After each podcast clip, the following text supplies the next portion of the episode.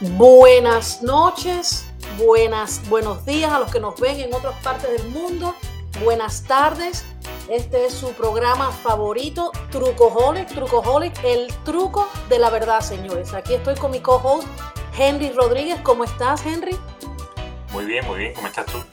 Muy bien, muy bien. Señores, hoy vamos a, a tocar un tema, como todos los temas que nosotros tocamos, que son sumamente controversiales Hoy vamos a hablar de la prostitución. Y Henry, ¿tienes algo que decirnos al principio antes de que yo empiece? Sí, como no, siempre, siempre hay algo que decir. bueno, sí, el, título del podcast hoy es Prostitución, problema o solución.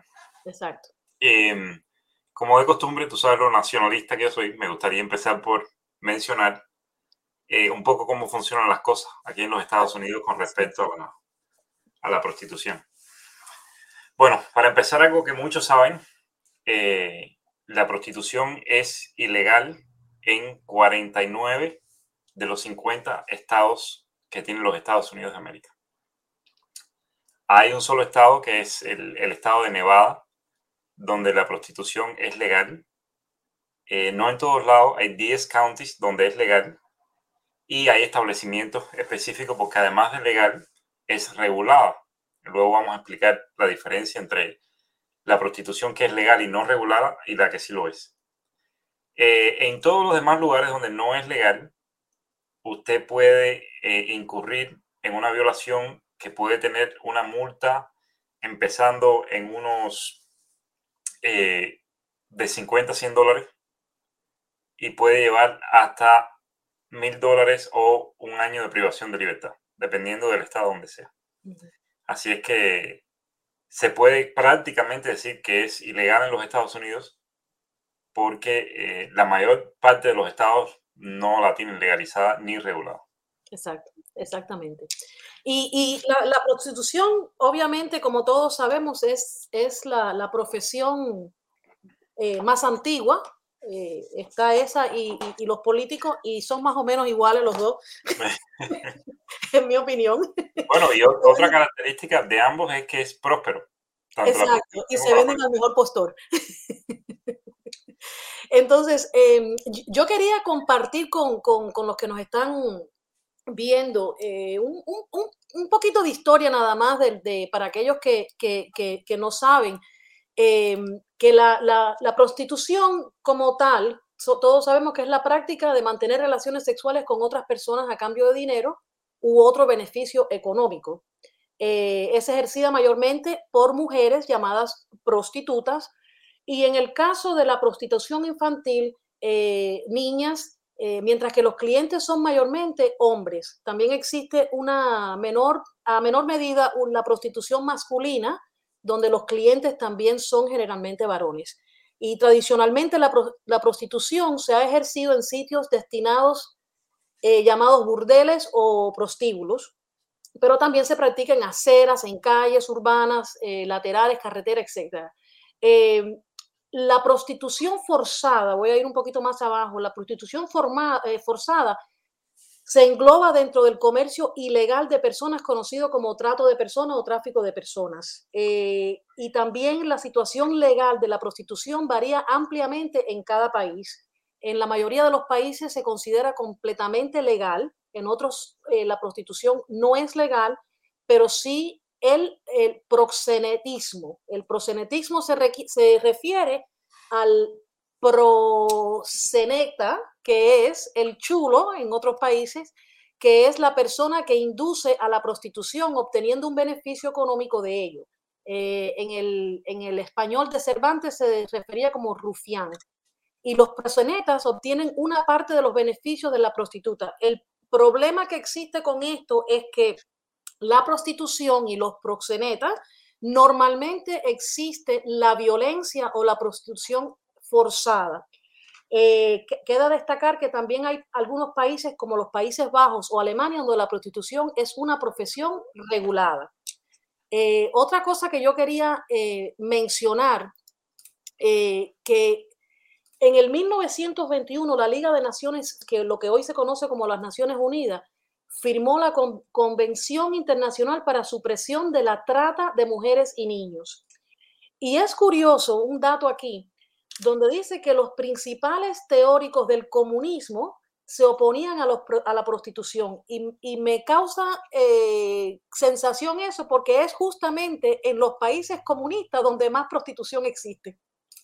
Eh, los gobiernos comunistas a menudo tomaron pasos para reprimir la prostitución. O sea, no es legal, pero sí la prostitución como tal, eh, en otro tema que vamos a, tocar aquí, que es el, comercio y el turismo de sexo, que realmente es algo muy, muy, muy grande. Con la prostitución, la prostitución, como todos sabemos, se, se, eh, se practica en burdeles. Hay una parte de, la prostitución o una, una, categoría de la prostitución que es escort. No sé cómo se llamará eso en inglés, pero son las damas de compañía, que son eh, personas que eh, acompañan a un, a, un, a un cliente a lo que sea, a una fiesta o a lo que sea, pero con el fin de que puede sí o no tener eh, relaciones sexuales. Está el turismo sexual, el tráfico de personas, la prostitución infantil y todo esto tiene un denominador común que es la violencia. Henry, te lo dejo a ti. Sí, ah, hay que señalar que muchas de las cosas negativas que se le atribuyen a la prostitución en realidad son parte de la prostitución clandestina de los lugares donde o bien es ilegal la prostitución y las personas lo hacen por su cuenta, o bien es legal pero no está regulada. Es decir, una cosa es que la prostitución sea legal y las personas lo hagan por su cuenta, sin ningún tipo de regulaciones, sin ningún tipo de, por ejemplo, test médico para los trabajadores sexuales, eh, protección, porque sabemos que la, prostitución siempre está ligada con, con, violencia. Entonces, si no se regula, pues empiezan a añadirse estas cosas que vienen asociadas. Y pues luego mucho del, del, criterio que se tiene sobre la prostitución es por todo lo que trae consigo al país, a la ciudad o donde quiera que sea. Claro. Ya se nos unió César. César, ¿cómo estás? Bienvenido, César. Como, mujer, obviamente, eh, eh, para mí es un tema delicado lo de la prostitución porque, como en todas las cosas, a través de la historia, las mujeres siempre como dicen en inglés, we, we got the short end of the stick, ¿no? A nosotras siempre nos va mal. Y, y, es, es triste, es triste ver, eh, sobre todo las niñas que, que, que, están expuestas a este tipo de, de trabajo forzado, eh, aunque que, cabe destacar que hay mujeres que nacieron para ser prostitutas, hay mujeres que les gusta ser prostituta y que esa es su vida y que les gusta, eso no, pero igual siento que hay un más trabajo de lo que se, debe, se debe hacer en esto. Y puede que sea eh, precisamente lo que tú y yo hablábamos anteriormente, que a lo mejor al no estar regulada, eh, al no tener reglas establecidas y protección, es ahí donde vienen todos los problemas. Pero sé que César nos va a decir mucho de esto. Sí, yo creo que de, de los mayores referentes puede ser los países nórdicos, el sistema nórdico y el sistema alemán, ¿sí? para hacer la diferencia entre esos, que podría ser Suiza y Alemania. Uno es un país donde se legisla y se legaliza la prostitución para las mujeres y el otro es donde se legaliza la prostitución a quien la ejerce, pero se penaliza a quien lo consume, a quien lo paga. Entonces son dos sistemas que traen consecuencias muy distintas para cada uno de ellos pueden ser los referentes que podemos tener en cuanto a cómo puede ser la legalización, cómo puede ser la moderación de esos sistemas de, de trabajo. Yo estuve en Ámsterdam en el 2019 y bueno, uno pasa por la, se llama así como la zona roja igual, parecido como en España. Y para mí fue, o sea, normal, o sea, no, no le vi nada del otro mundo. Eh, pero hay regulaciones, hay reglas, ahí está establecido. Sí, sin duda. Pero la diferencia podría ser en, en cuanto a qué es lo penalizado. Aquí es una cultura muy abierta, ha tenido un problema desde hace mucho tiempo con respecto al trabajo y al trabajo sexual, y que se encuentra con esto, todos los problemas que trae la prostitución o ese círculo de vicio que se puede crear, la violencia, eh, la trata de blancas, la explotación infantil, la prostitución infantil y todo que conlleva eso. Y ellos estaban buscando la manera en que se pudiese controlar esos agentes externos que se habían vinculado con la prostitución en este tema. Y quisieron, bueno, no podemos prohibirle trabajar a estas personas, mujeres, hombres, y, y todos los que ejercen el trabajo, pero sí tenemos que reducir quienes se benefician de ellos, que son los consumidores. Y eso fue lo que hizo el sistema nórdico, a diferencia de los alemanes que dijeron, bueno, el que lo necesite y lo quiera hacer, que lo haga. Y tienen otros problemas. Ahí el crecimiento de la trata de personas es mucho más grande en comparación a los sistemas nórdicos. Ahí eso creció mucho más. La prostitución infantil es mucho más grande con ese sistema, porque no se busca a los culpables de, los, de los problemas en este caso, sino se deja a la libertad de todos. O sea, en ese viaje que yo fui, fui también a, a Alemania, fui a varios países esa vez, pero déjame preguntarte, o sea, ¿se castiga en, en, Alemania se castiga, no se castiga la prostitución como tal, pero se castiga al que busca la prostitución, ¿es lo que entendí o no? Al contrario, en, en, el, en, el, sistema nórdico se castiga al consumidor, ¿sí? Al hombre o a la mujer que vaya a consumir el producto, por así decirlo. Voy a tratar de ser lo más políticamente correcto hoy, porque hay muchos términos. No, no, no, aquí no, no, necesitas ser políticamente correcto. Di cómo son las cosas. Si el que no le gusta que, que, que, que, escuche otro podcast, que escuche música clásica. Okay. Entonces, allá en el sistema nórdico se penaliza a los consumidores. ¿Por qué? Porque son ellos los que conllevan los otros sistemas tóxicos, que puede ser las drogas, ¿sí? que puede ser la trata de blanca, porque dice, bueno, yo ahora no quiero este tipo de productos, sino que quiero otro. ¿sí? Y se pone mucho más específico y el turismo que es, está en esos países es muy distinto. Quizás la migración que entre esos países hace que esos sistemas crezcan mucho más. Entonces, en Alemania, el que quiera trabajar, el que quiera adquirir el servicio, lo puede hacer libremente. Pero en los sistemas nórdicos sí se penaliza, el los procenetas se penalizan y evidentemente la trata de personas y, y todo lo que conlleva eso. Eh, vamos, a, eh, vamos a anunciarle a nuestros eh, oyentes, bueno, y a los que están ahora en, en el chat y todo, que Hoy vamos a, tener una sección donde eh, vamos a darle acceso a, a, los que están conectados si quieren opinar o si quieren entrar. Así que eh, yo estoy un poco nerviosa con eso, pero no sé quién va a entrar, pero, pero también quiero que, que nos sigan en, la, en, las redes sociales, en nuestra página web de trucoholic.online y ahí van a poder ver una de las secciones, es participa y si quieren participar en cualquier tema, también está el calendario donde pueden hablar o pueden ver todos los, eh, los segmentos que vamos a tener, todos los podcasts que vamos a tener. Y pueden recomendarnos cualquier cosa que ustedes quieran que nosotros eh, hablemos aquí. Pero bueno, sigamos. Henry. Ok, bueno, ya saben que a mí lo que, lo que siempre me interesa son las preguntas. Esa es mi adicción. sí. Así es que, como los tres estamos aquí, tenemos que comprometernos y vamos a hacernos algunas preguntas no incómodas, pero comprometedoras, ¿ok? Eh, bueno, primero yo quisiera saber si ustedes ven algún problema con que se legalice y se regule la prostitución en el país donde vive cada uno de ustedes. Okay. César. Yo creo que no. Yo creo que no hay ningún problema que derive de la legalización. Al contrario, se eliminarían muchísimos problemas que conllevan la penalización de, esos, de ese tipo de trabajo. Mucho más para la mujer, ¿sí? Creo que el mayor problema, quizás estoy generalizando, decir que los que hacen ese trabajo son mujeres, pero la mayoría de las veces conocemos que, que son mujeres las que ejercen esa profesión, o mujeres trans.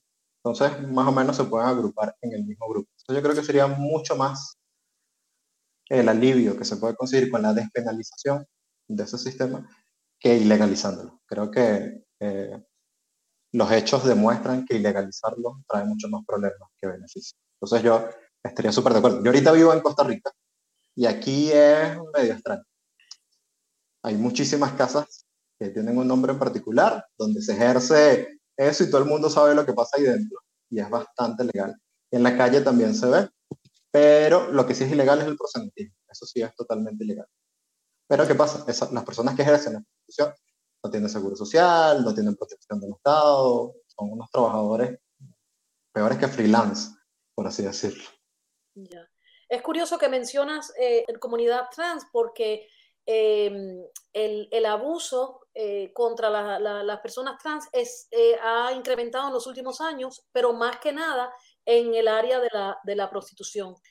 yo por mi parte, em, cualquier cosa que, que, proteja a, la mujer, yo obviamente estoy a favor. si obviamente niñas de, de, de, de, una edad muy, muy, muy pequeña, no, no, no, no creo que, que, que, la ley debía de, permitir eso. Eh, una vez que tú llegues a una cierta edad de adulto, eh, si tú quieres que eso, que quieres hacerlo o tienes la necesidad de hacerlo eh, y crees que es la vía más fácil, eh, y hay una protección legal donde, no, donde usted va a hacer su trabajo como cualquier otro trabajo, como la que va a bailar en el palo, en el tubo, eh, creo que, que, puede funcionar, creo que puede funcionar. Eh, eso es lo mismo que con un tema que vamos a tocar más adelante, que en, otro programa, que es la legalización de la marihuana y, de las drogas. considero que todo, todo, todo lo que es prohibido nosotros como ser humano es lo que nos gusta ir a, ir a hacer. Entonces, eh, siempre va a haber el morbo, siempre va a haber la curiosidad. Y ya te digo, yo fui a Ámsterdam. ¿Por qué yo fui a Ámsterdam? Por las dos cosas, por la marihuana y por la prostitución. Entonces, realmente mi viaje fue a Alemania, que mm, una amiga mía eh, estaba corriendo en el maratón ese año. Eh, shout out a, a, a, a Judy. Y dijimos, bueno, estamos cerquita, vamos. Y fuimos. Y era para, tú sabes, la, vamos a ver qué brownie uno come. Yo estoy en contra, no se me asusten, de todo lo que le haga daño al ser humano y a favor de todo lo que haga que la vida tenga más calidad. El... Habría que empezar por preguntarse por qué los que consideran que la prostitución es mala creen que es mala, cuáles son los motivos, las razones que tienen y aún más importante, me gustaría discutir con ustedes también cuáles son los aspectos, cuáles son los beneficios que pudiera tener la prostitución cuando está legalizada y regulada. En mi caso, yo estoy totalmente a favor. Yo creo que, que no hay ningún motivo si, si se legaliza y, y, regula la prostitución con todas la, la, las medidas, las condiciones que tienen que tener. Yo no veo cómo eso pudiera ser un problema. Más bien creo que es una solución y, la cuestión es, algo de lo que quiero que César nos hable un poquito. No todas las personas, piensen en esto, tienen acceso a tener sexo con otras personas, por múltiples motivos. Y, eso hace que el, hecho de que se ofrezca un servicio, señores, que a nosotros no, hay cosas que nos gusta ponerlo en, unos lugares tan encumbrados. Yo, yo, mi opinión es que el sexo está sobrevalorado. Si usted un día no tiene comida en su casa, usted sale y come. ¿Sí o no? Y así con cualquier otro servicio, cualquier otro servicio. Y entonces, si usted no tiene acceso a, sexo, por lo que sea, sea que no se quiera comprometer, que tenga alguna disabilidad, que esté pasando por un momento en el que no quiera comprometerse con nadie eh, emocionalmente, o todas las posibles causas que hayan, pues tiene acceso a un servicio si existiera, si estuviera regulado, fuera seguro, no tenga usted que andar en una calle oscura que capaz que le den un tiro, o, o tenga que darle un tiro a usted aquí. Pero bueno, me gustaría que César, si, si nos quiere hablar sobre eh, ciertas personas con, con problemas de, de, relacionarse sexualmente con y, y, te iba a decir antes de César, perdón, pero más que nada también en la cuestión de, de las enfermedades y todas esas cosas, porque al final, eh, si hay una regulación, eh, lo mismo hombre que mujer, eh, eh, porque la gente no cree, pero la, la prostitución masculina, que normalmente está en, en mayor parte en la comunidad gay, es muy, muy alto también, o sea, eh, no, tan, no tan a alto nivel como, como las mujeres, pero también hay los hombres. Y entonces la cuestión de, de, de las enfermedades eh, eh, de transmisión sexual serían también un poquito más controladas si hay una legalización donde la mujer o el hombre que practica la prostitución pues puede tener acceso a, a, a médicos y a exámenes eh, para, para, no propagar la, la, la enfermedad. Sí, claro. Aquí voy a entrar en, en, un poco de aguas profundas. ¿Por qué? Porque en estos últimos años la, el trabajo sexual se ha difuminado demasiado, ¿sí? que es lo que estamos hablando hace rato de, de quién lo ejerce, cómo lo ejerce y quién tiene acceso a él. ¿Y a qué consideramos trabajo sexual o prostitución? podría ser la diferencia entre prostitución, es lo que conlleva siempre a, las drogas, a la prostitución infantil. El trabajo sexual en los últimos años y más en estos últimos tres años ha cambiado por completo. Pasamos de una persona que tenía que irse a una esquina en una calle a una persona que con tener una cuenta en una red social ya está haciendo trabajo sexual. Entonces, sí, un OnlyFans o, o, simplemente en Twitter vender fotos de pies. ¿sí? Eso es muy común. Y aunque no haya contacto físico y aunque no haya quizás eh, el, lo tradicional de lo que llamaríamos prostitución, esa gente está ejerciendo de alguna forma trabajo sexual. Entonces, ya la línea se difumina.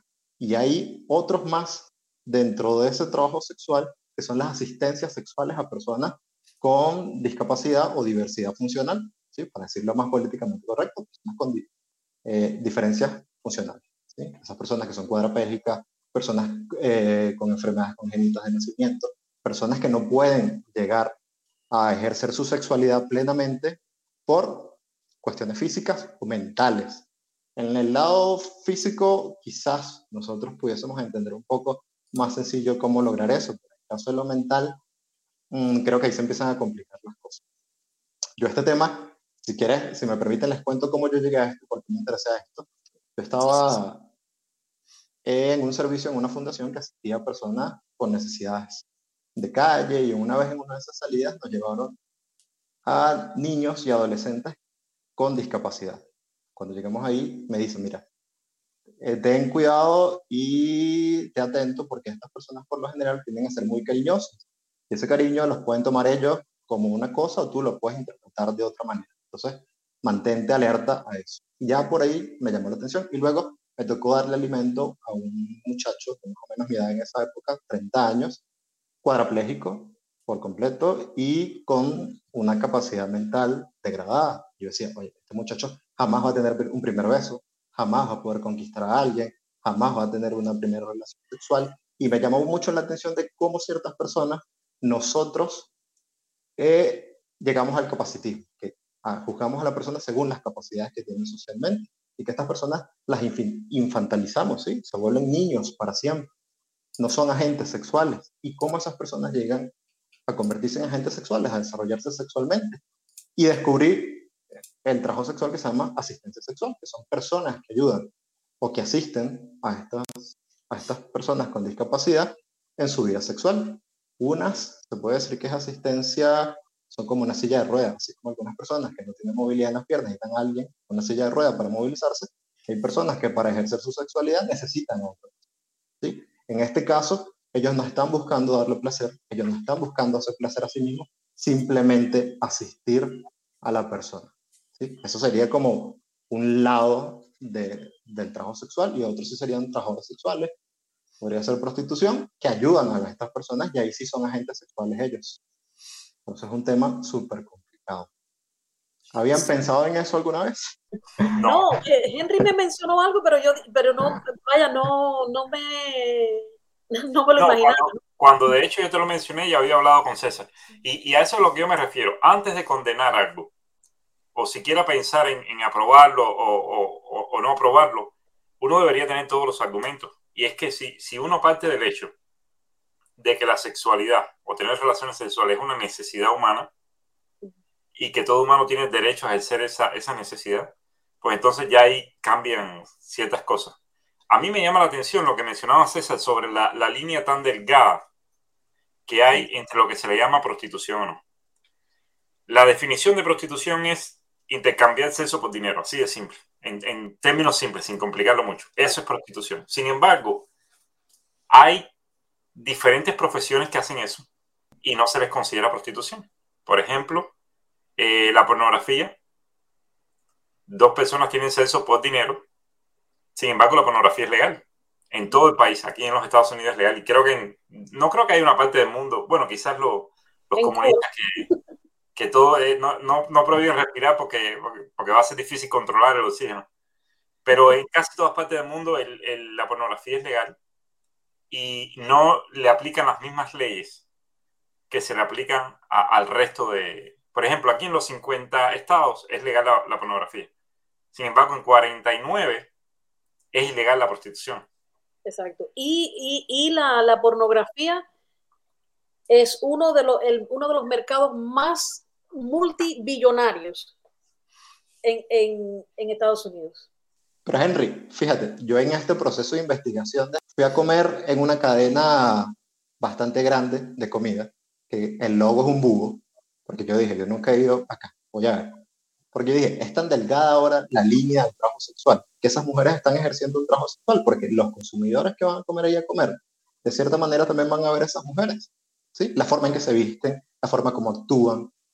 Ellas son productos también. Entonces, ellas son trabajadoras sexuales, para mí lo son. Yo le pregunté a mi esposa ella me dijo, sí, son trabajadoras sexuales.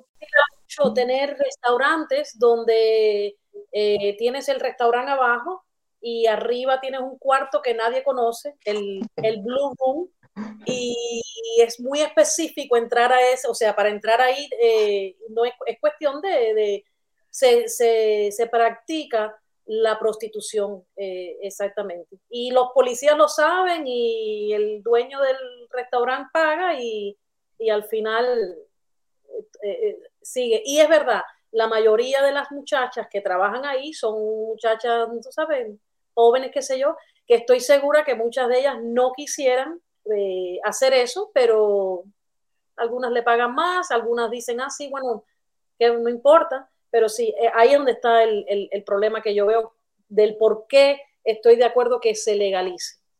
Bueno, el Hooters, a donde yo fui, no había segundo piso, para que quede claro. En Hooters no hay, pero aquí hay varios lugares que no voy a mencionar, eh, porque conozco gente que trabaja en esos lugares. Y, no, déjenme, disculpa te interrumpa, Mayra. Yo no voy a mencionar esos lugares para que Mayra pueda seguir yendo, pero le voy a decir, le voy a decir una cosa.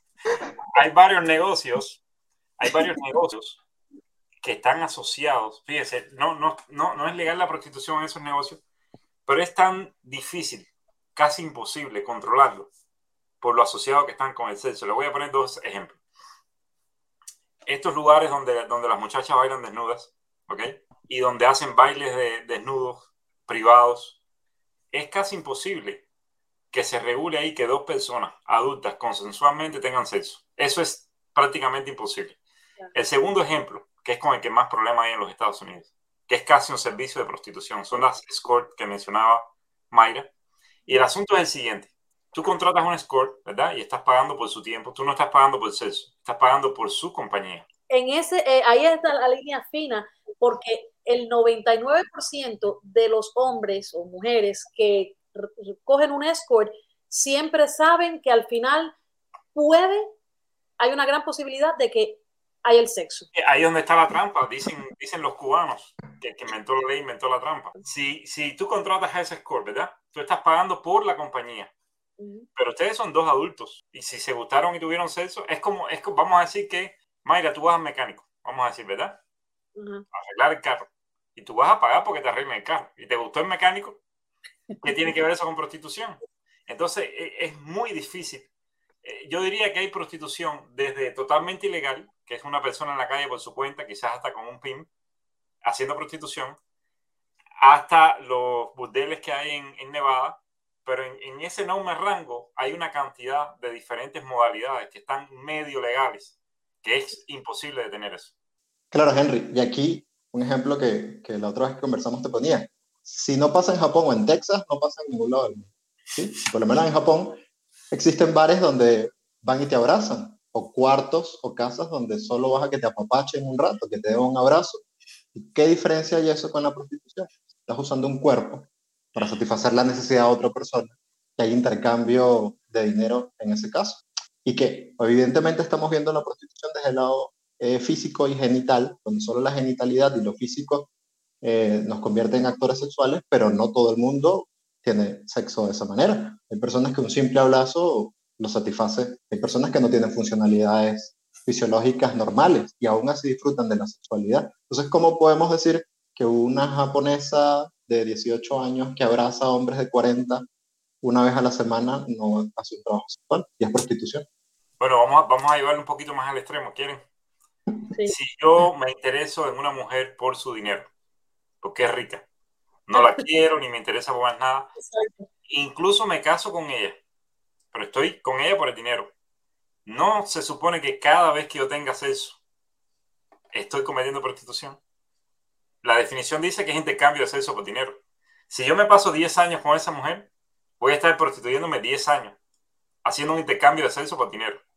Así que no hay forma posible en que en el mundo de los humanos eso se puede evitar. Yo diría que lo que hay es que legalizarlo, regularlo y hacerlo lo mejor posible, en la forma en que nadie resulte dañado.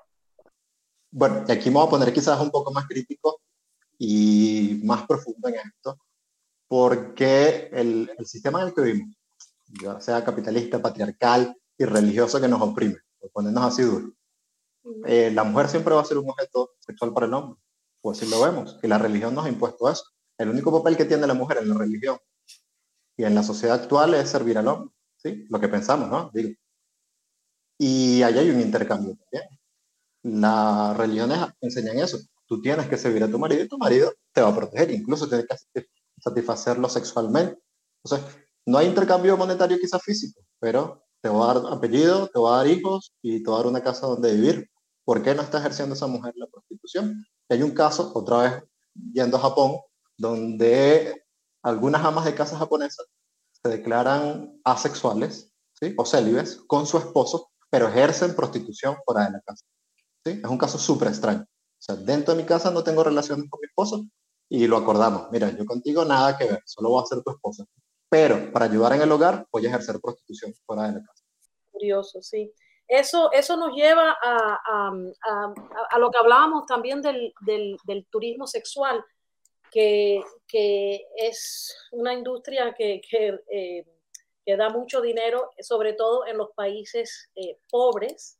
Eh, bueno, también me imagino que en los países no tan, no tan pobres, pero países como Cuba, República Dominicana, donde se conoce como, en Cuba se conoce como el jineterismo, donde, donde desgraciadamente eh, se ven casos de, de, de, de madres que le dicen a sus hijas, acuéstate con fulano, eh, porque lo necesitamos. Eh, y tal vez a lo mejor la muchacha no quiera hacerlo, ¿me entiendes? Y, y, y esa es la triste realidad de, de todo, este, de, de, todo este mercado de, la prostitución cuando es eh, ilegal. Sí, aquí el verdadero problema es el forzar, el forzar a las personas, ¿sí? Porque sé de muchas personas, sé de muchas mujeres, hombres mujeres trans que ejercen esto libremente, ¿sí? que dicen, bueno, me quiero comprar el último teléfono o quiero pagarle mi carrera universitaria y saben que de esa manera pueden tener un trabajo independiente, bien remunerado y ella siendo su propia jefe. Vamos a un consejo comercial. Amigos, este segmento fue presentado por Ponches Artesanales de Mailén. Si usted quiere esta Navidad probar unos ponches ricos, ricos de verdad, que lo transporten a su tierra natal. Usted tiene que probar los ponches de Mailén, ponches artesanales de Mailén. La puede encontrar en Instagram a mailenfer29 o llamando al número 347-208-1387. Tienen de almendra, de coco, de dulce de leche, de Nutella, de pistacho y uno de mis favoritos, de turrón. Ay, se me hace la boca agua. Prueben los ponches artesanales de Mailén, llamando al 347-208-1387. Se lo recomiendo. Hay un, hay un documental en YouTube que les recomiendo que habla sobre la trabajadora sexual más remunerada en los Estados Unidos. Esa mujer hizo el año pasado 1.2 millones. Así que es un negocio bien, bien remunerado. Eh, lo interesante es que pagó en talce como 500 mil dólares. Quiere decir que la, la, sociedad o el estado de Nevada eh, se benefició muchísimo de, de, esa actividad de, que, tuvo esta mujer tan, tan productiva. Eh, curiosamente, la razón por la que recomiendo el documental es porque eh, escuchar a una persona que se dedica a eso full time, porque es un trabajo, ya trabaja, dice, nueve horas todos los días le cambia mucho la mentalidad a uno de la idea que uno se ha hecho, la imagen que uno se crea. Uno siempre se crea una imagen de cómo son las cosas, de cómo funciona eso. Por ejemplo, una de las preguntas que se le hace a esta mujer es cuál es el servicio que más se le solicita. Porque ella tiene, por supuesto, un menú bastante amplio. Para nada van a adivinar ustedes cuál es el servicio que más se le solicita a ella. Pues está The Girlfriend Experience, el simular que ella es la novia de alguien. De hecho, ella, ella tiene parte de su servicio, son unas llamadas que ella hace, que es por la mañana y por la noche. Como un seguimiento, como si fuera un novio. Oye, ¿cómo amaneciste ayer? Por fin, ¿cómo te fue con esto? No sé qué. ¿Verdad? Porque la gente necesita, no se trata solo de, le, repito, el sexo está sobrevalorado.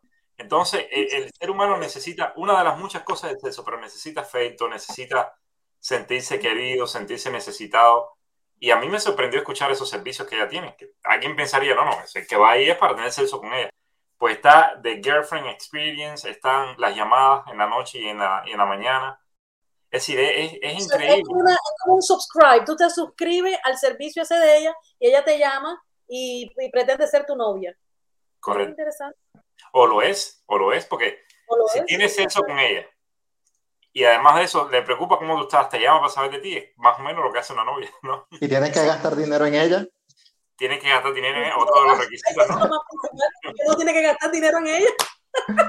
Óyeme, pero mira, eh, hablando de todo eso, las aplicaciones como Tinder y todas esas cosas, que yo sé de gente que la usa y, en su momento necesitaban dinero y decían, no, voy a, conocí a fulano por, la, por, por esta aplicación y, fulano le pagó y ya, o sea, la misma, la misma, la misma cuestión.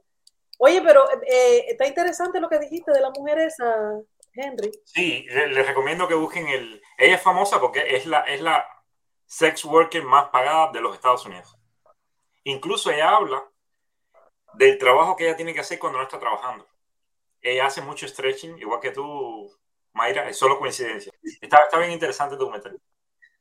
Ya, mira qué bien, qué bien. César, eh, yo quería preguntarte, entonces, eh, en este lugar donde mm, esto es en Costa Rica, ¿verdad? Donde tú haces, donde están estos servicios para las personas discapacitadas.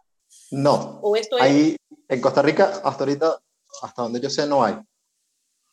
Pero en España, en gran parte de Europa, no sé, en Latinoamérica, hasta ahorita sí hay países donde se, se dé ese servicio. Es como una organización, hay un número, o sea, hay un, no sé, personas que, que, que, han tenido, por ejemplo, un accidente y quedan paralíticos, pero que todavía, como tú dijiste, tienen obviamente su deseo sexual eh, y que a lo mejor se les dificulta muchísimo. Yo, estoy tratando de imaginarme, eh, o sea, una persona que a lo mejor sí todavía funciona, eh, no sé cómo vamos a ponerlo esto para que no, no, no nos bloqueen. Fisiológicamente bien. Exacto, fisiológicamente bien. Entonces viene una persona o vienen dos, él puede pedir, no, yo quiero un trío, ¿cómo es la cosa? Ok. Eh, para que los que tengan tiempo y les guste averiguar sobre eso, pueden entrar a asistenciasexual.org. Vamos a ponerlo aquí, asistenciasexual.org. Entonces ahí más o menos, esa es en España, ahí pueden ver más o menos qué se entiende por asistencia sexual y qué tarea lleva a cabo el asistente sexual los que le digo, en este caso de la asistencia sexual es puramente instrumental. O sea, ellos son un instrumento de la paciente o de la persona. ¿Y qué pasa? Aquí hay críticas con respecto a ese trabajo. ¿Por qué? Porque se ve como un servicio que, higiénico, médico, desnaturalizado para la persona. ¿sí? Aquí la gente no es un agente. Es como la enfermera que te ¿sí? Y que mientras te estaba limpiando, tuviste una respuesta fisiológica y te ayuda. Imagino que de ahí viene este sistema. Que una de las críticas también que se hace es que en las casas donde hay una persona con una discapacidad, algún familiar tiene que hacer ese trabajo, pero no se habla. ¿Por qué? Porque nuevamente tenemos una mentalidad capacitista, ¿sí? que pensamos que esas personas no son realmente humanos como nosotros y que sus necesidades no valen o no cuentan, que no, el derecho que ellos tienen de la sexualidad no se debe ejercer. Y estas personas que dijeron, bueno, sabemos, tenemos experiencia con personas que tienen alguna discapacidad y que tienen esta necesidad. Entonces muchas personas tienen, así como su asistente para moverse diariamente, que les suban a silla de ruedas, que los peinen, que los cambien de ropa, una persona que los ayude a hacer sus ejercicios sexuales o con sus parejas. ¿Sí? O sea, ellos serían quien los mueve, por así decirlo. ¿Sí? Supongamos que yo tengo mi pareja, los dos tenemos discapacidad, o una de las dos tiene discapacidad, y yo te asisto para que tú cumplas el acto sexual. ¿Por qué? Porque tienes que ser también una persona preparada, eso tiene ciertos riesgos, tienes que saber de medicina, de fisiología, de cómo mover y cuáles son las limitaciones de esa persona Porque si tienes, sufres del corazón y yo te pongo a hacer algunas cosas y te mueres en el camino, no me quiero hacer yo responsable como pareja tuya en eso. prefiero un asistente.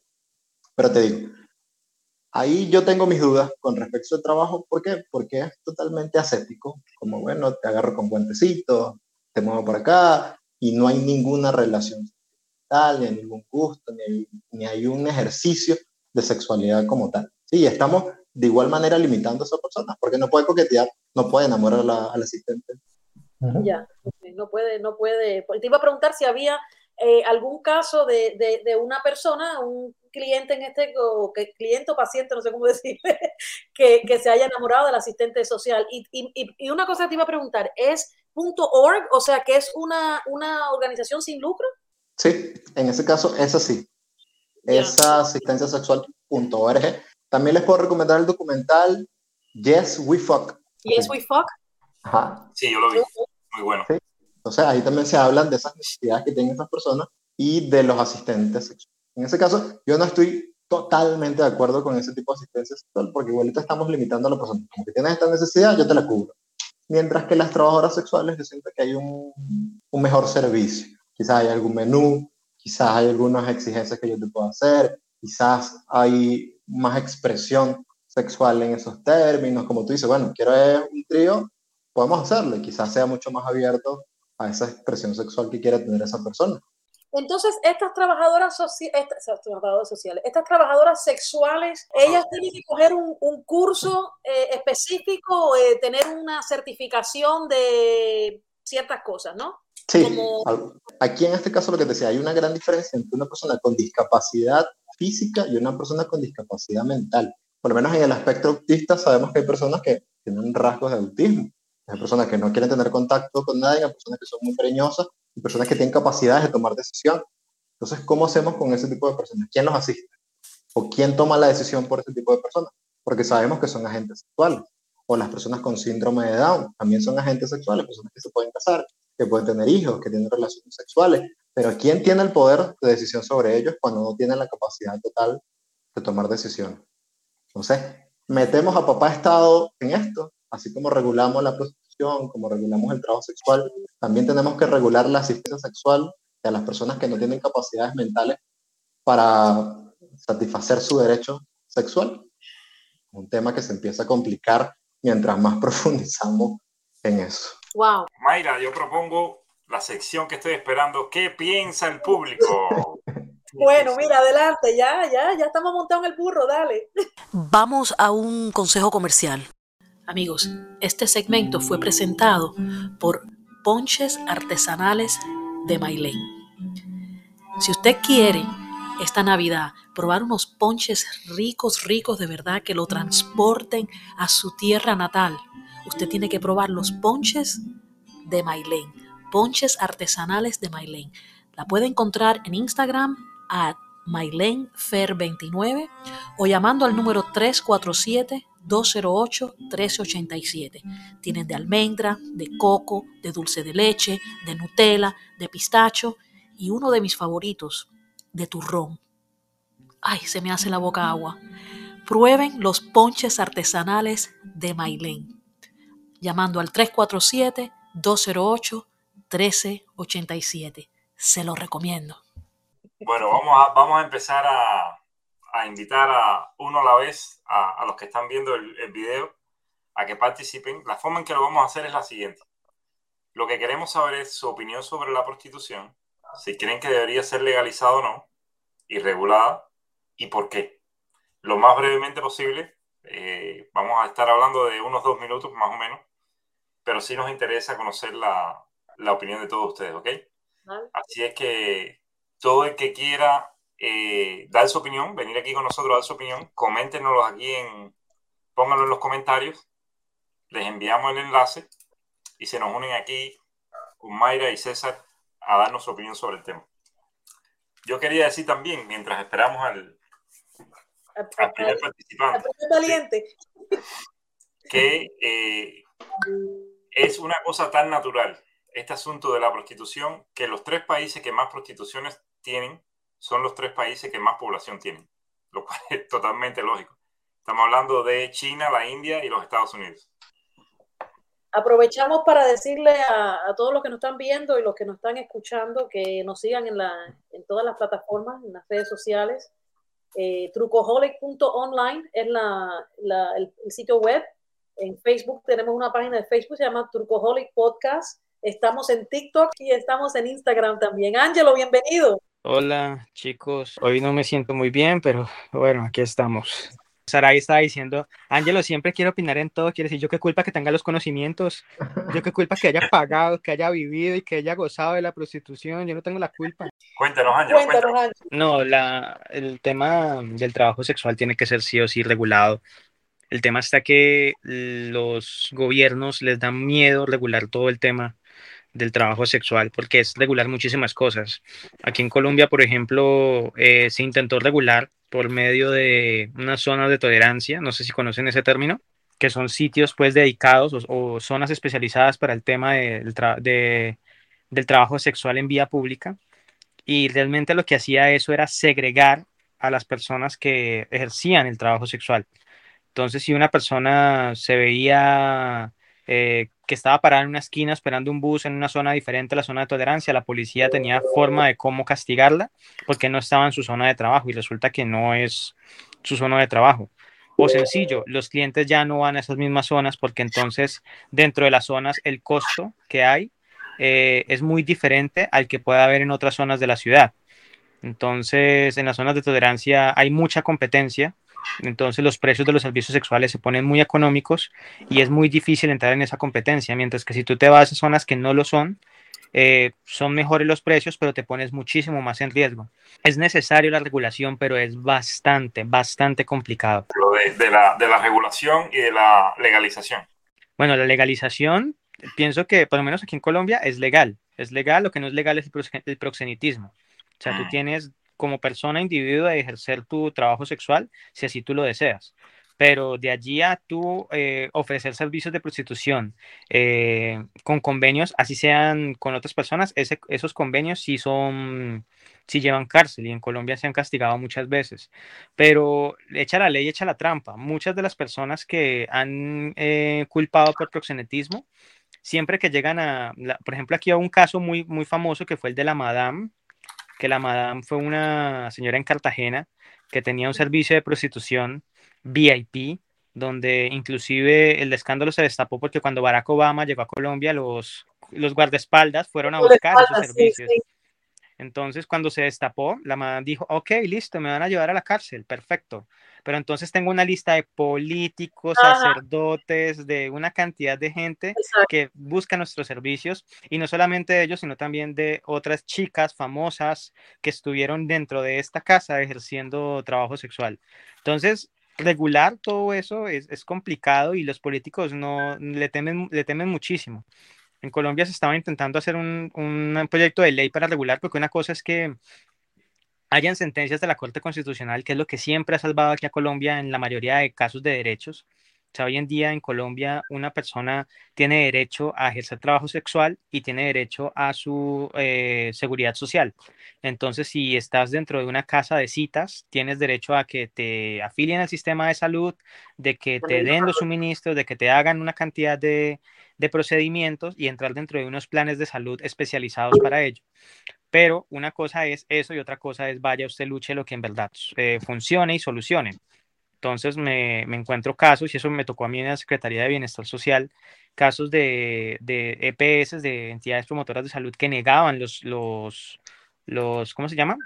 Los procedimientos profilácticos, eh, no daban los condones, no ofrecían eh, métodos de planificación familiar distintos al condón, eh, solicitaban que haya ligadura de trompas para algunas chicas que hacían trabajo sexual cuando ellas no querían.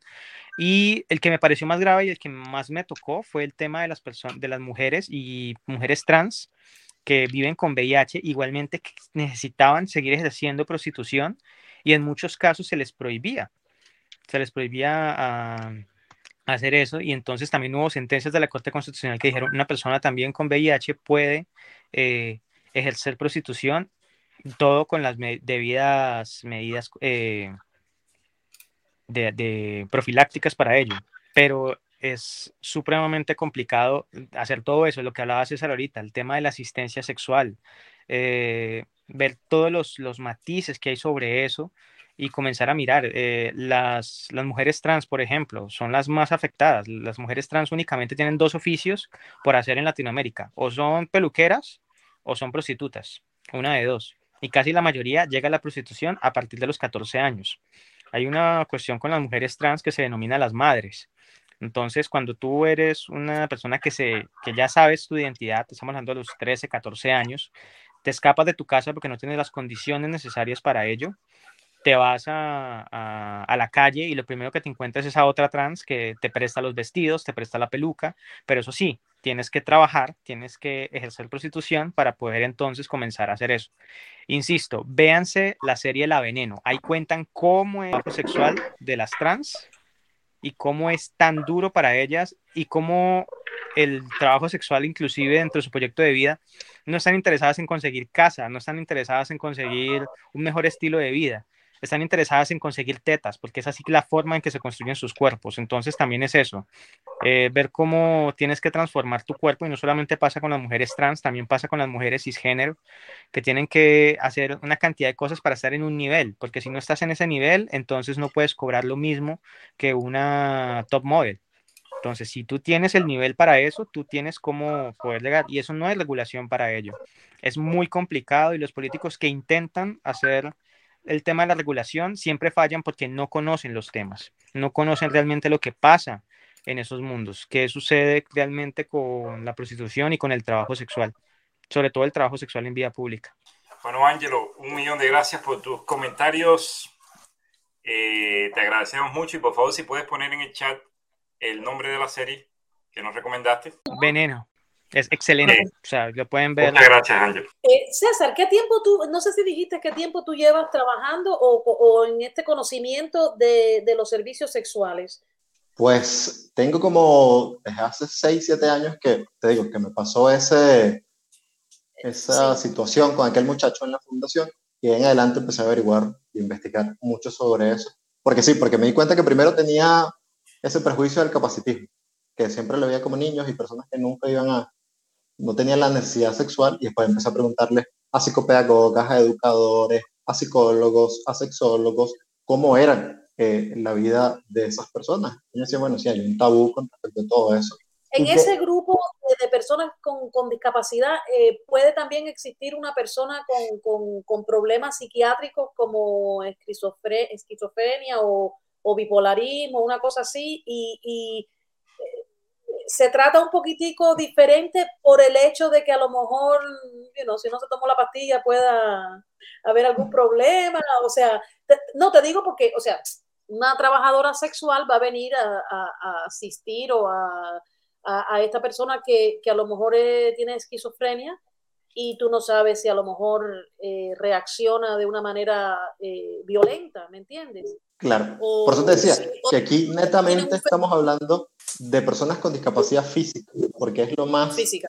que podemos entender, pero cuando entramos en el rango mental ya se pone muy difícil. Hay legislaciones en algunos países donde las personas no tienen derecho a elegir, entonces a la hora que ellos quieran ese servicio van a tener que buscar un tutor que les dé permiso para adquirir ese servicio. ¿Sí? Entonces se empieza a complicar todo. ¿Por qué? Porque, como decía Oscar Wilde, el sexo es poder. ¿sí? Todo se trata de poder, menos el sexo. Entonces, si tú no tienes el poder de decidir con quién vas a tener relaciones sexuales, cómo vas a tener relaciones sexuales, a qué hora vas a tener relaciones sexuales, ¿quién va a asegurarte que tú puedas adquirir ese derecho? Cuando eres una persona con discapacidad, pero puedes hablar, supongamos Stephen Hawking, ¿sí? Tenía mucho dinero, tenía su asistente, inclusive él se enamoró de su asistente y él podía adquirir los servicios de cualquier persona, ¿sí? Era una, una de las personas más inteligentes del mundo. Sí, pero una persona que quizás no se pueda comunicar también como él, que tuvo un accidente de tránsito, tuvo un derrame cerebral y sigue siendo una persona medianamente funcional, pero no se puede expresar de la misma manera como lo dice. Tenemos dos invitadas aquí, vamos a ver la opinión de ellas. Tenemos a Pipan y a Saray. Aquí vienen las dos. Bienvenida Saray y Pipan. Pipan, cuéntanos. Hola, ¿cómo están? Es la primera vez que, que los veo. Había visto un videito antes, porque me invitó aquí el amigo Henry. Y estoy disfrutando mucho su, su conversatorio. Mm, básicamente lo que quería opinar es que es súper necesario la regulación y la legalización.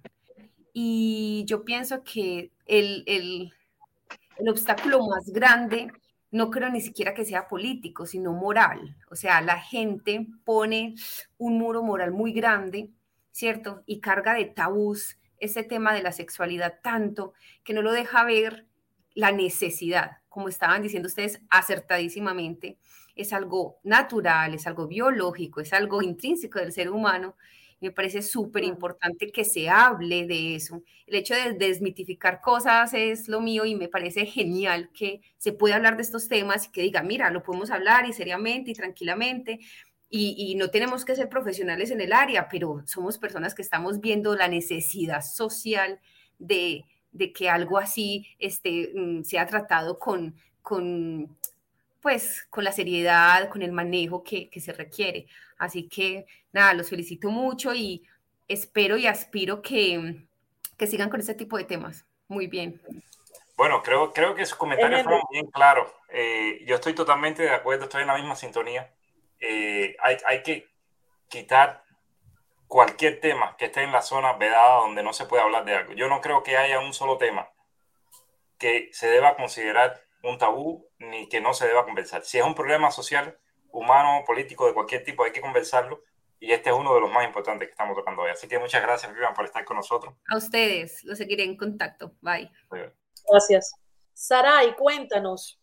Bueno, mi, mi posición es exactamente la misma. Yo espero que la prostitución se legalice en América Latina, en la mayoría de los países, porque incluyendo Estados Unidos, porque es uh, es para protección de, la, de, las mismas personas que la ejercen, sean hombres o mujeres. Y eh, definitivamente es, es, una, es algo que no va a desaparecer pronto, incluso aunque no se legalice, eh, es, un, es algo que va a seguir existiendo. Yo no creo que ni siquiera los eh, androides o los robots o ningún otro aparato pueda reemplazar este, la prostitución con seres humanos. Creo que es algo intrínseco, como dicen, es el oficio más antiguo y por alguna razón hasta, hasta en la Biblia se maneja, ¿no? Y bueno, mucho del tabú que existe sobre eh, la prostitución tiene que ver con la religión, eso está muy pegado al asunto de la religión. Eh, curiosamente se maneja, se habla de ello, se incluso se manejó hasta en profecías bíblicas y curiosamente es lo más prohibido en, en la religión, ¿no? Entonces, este, que, um, no creo que esto, o sea, yo creo que tiene mucho que ver con que se ponga la religión en su lugar y que el gobierno sea más laico, al el gobierno hacerse más laico o más, este, sin religión, eh, perdón, es que se me fue la palabra en este, en que usan en, también, eh, aparte de laico, olvidé la palabra. Secular. Secular, gracias César, secular. Exactamente. Entonces, cuando el gobierno sea más secular, este, yo creo que va a tener que ver con muchas de estas prácticas que van a poderse a ponerse sobre la mesa. Si ya se empezó con la marihuana, no veo por qué no pueda seguir la prostitución como, como el otro problema social que se debe de legalizar. Esto es como cuando la ley seca aquí en Estados Unidos que, que la gente tenía que hacer moonshine y, y, había, y, y quién controlaba toda esa, eh, todo ese alcohol eh, ilegal era la mafia. Y cuánta gente no murió por estar haciendo, eh, eh, tú sabes, su moonshine en la casa.